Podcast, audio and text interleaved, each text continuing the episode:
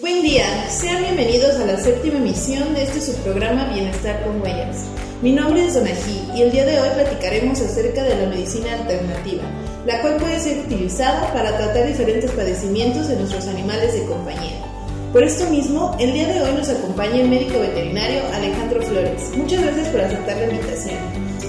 Hola Donají, es un gusto poder estar el día de hoy contigo. Un saludo a nuestra audiencia y muchas gracias por la invitación. Espero que este tema sea de su agrado y que podamos despejar las dudas que tengan. Claro que sí, Alex. Seguro este es un tema de gran interés para muchas personas. Así que arranquemos. Empezaremos definiendo qué es la medicina alternativa. Okay. La medicina alternativa es conocida como un grupo de conocimientos, capacidades y prácticas basadas en teorías, creencias y experiencias de diferentes culturas que practican varias terapéuticas buscando restaurar la salud en un individuo. Estas van más allá de la medicina convencional. También se le conoce como medicina complementaria o integrativa y pueden ser usadas asociadas a las terapias convencionales. Ok, y bueno, ¿cuál es la importancia de esta medicina complementaria o alternativa? Pues mira, ha sido de gran ayuda ya que muchos pacientes padecen problemas renales, hepáticos, siendo estos órganos principales donde se metabolizan los fármacos que se llegan a utilizar en la medicina convencional. Es por eso que ha sido un gran apoyo, ya que no altera la funcionalidad de esto, además de que la probabilidad de que generen efectos secundarios e intoxicación es baja. Y bueno, ya sabiendo esta importancia de la medicina alternativa, ¿qué tipos de medicina alternativa complementarias existen? Muy bien, algunas terapéuticas complementarias son la fisioterapia veterinaria, la acupuntura veterinaria, la homeopatía veterinaria, así como las flores de Bach también es veterinaria, y la ozonoterapia. Ok, ¿y en qué casos se pueden llegar a utilizar estos diferentes tipos que nos mencionas? Ok, mira, la fisioterapia veterinaria se ha utilizado en la recuperación postquirúrgica ortopédica. Se realizan masajes para disminuir la tensión muscular y mejorar la función de las articulaciones. Se hacen ejercicios terapéuticos que buscan reducir el dolor, también hay estimulación eléctrica que se utiliza para el tratamiento de lesiones ortopédicas y neurológicas, aquellas que causan dolor o atrofia muscular.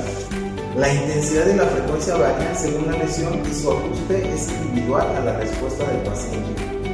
Por otro lado tenemos la acupuntura, que es un método terapéutico que consiste en la aplicación de agujas metálicas esterilizadas en acupuntos específicos para generar respuestas fisiológicas. Se utiliza principalmente en pacientes con problemas neurológicos como parálisis y procesos degenerativos de la columna vertebral, así como en casos de artritis y epilepsia.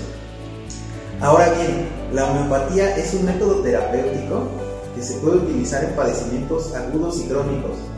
Se utilizan sustancias naturales de origen animal, floral, vegetal o mineral que a dosis ponderables son capaces de provocar en individuos sanos y sensibles un cuadro sinológico determinado pero son capaces de hacer desaparecer estos mismos signos en un enfermo que los presenta si ellos son prescritos a dosis muy pequeñas.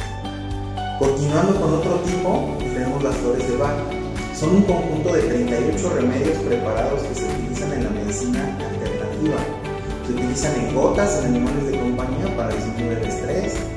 También pueden utilizarse en crema para aplicarse en caso de tener un golpe, una quemadura, una picadura de insectos.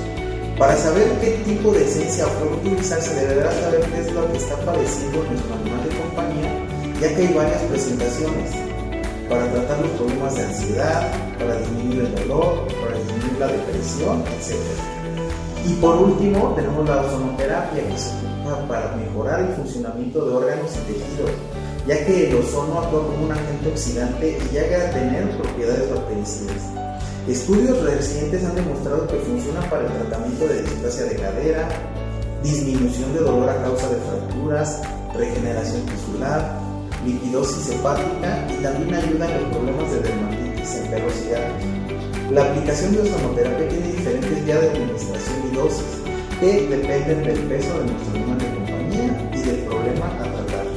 Wow, realmente hay mucha información sobre este tema y es importante saberla como tutores responsables para saber cómo actuar con nuestros animales de compañía. Y bueno, ¿en qué casos está contraindicado hacer este tipo, o más bien usar este tipo de medicina alternativa? Muy bien, mira. Se recomienda no hacer uso de ella en pacientes con enfermedades crónicas o en estado terminal, ya que los resultados no son favorables y tampoco efectivos, debido a que la medicina alternativa es un coadyuvante de la medicina convencional y por esta razón no hay que estar cerrados al uso único de esta. Ok, entonces por lo que nos comentas Alex, ¿es recomendable solo usar medicina alternativa o no? Sí, mira, como mencionamos anteriormente, se recomienda que el uso de la medicina alternativa sea complementaria e integrativa con la medicina convencional, ya que la eficacia por sí misma es mínima. Además de que se debe tener en cuenta que existen diversas enfermedades que necesitan el uso de fármacos convencionales, ya que por sí misma la medicina alternativa no es suficiente para la solución de estos problemas.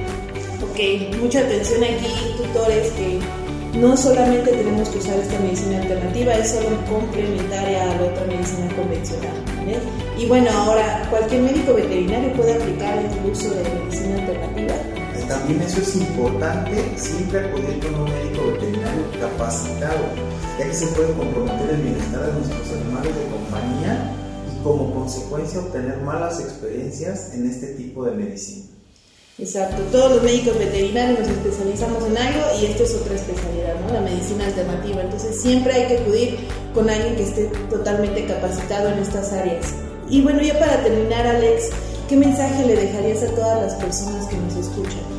Bueno, pues siempre que decidan optar por una terapia de medicina alternativa, busquen que el médico veterinario que lo realizará cuente con algún diplomado o esté bien capacitado en alguna de estas terapias y que sea una opción complementaria a su tratamiento, ya que puede apoyar la, a la recuperación o mejorar la calidad de vida de nuestros animales de compañía.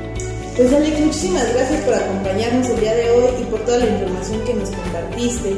Estas diferentes alternativas se pueden utilizar para recuperar y mejorar la calidad de vida de nuestros perros y gatos. Eh, es muy importante saberla y aplicarla de manera correcta. Claro, siempre tomando en cuenta que debemos de acudir con el médico veterinario especialista que son expertos en el tema. Así que con esto nos despedimos el día de hoy. Muchas gracias Alex, nos vemos en nuestra siguiente emisión de Bienestar con Huellas y recuerden, siendo un tutor responsable, nos cuidamos todas y todos. Hasta pronto.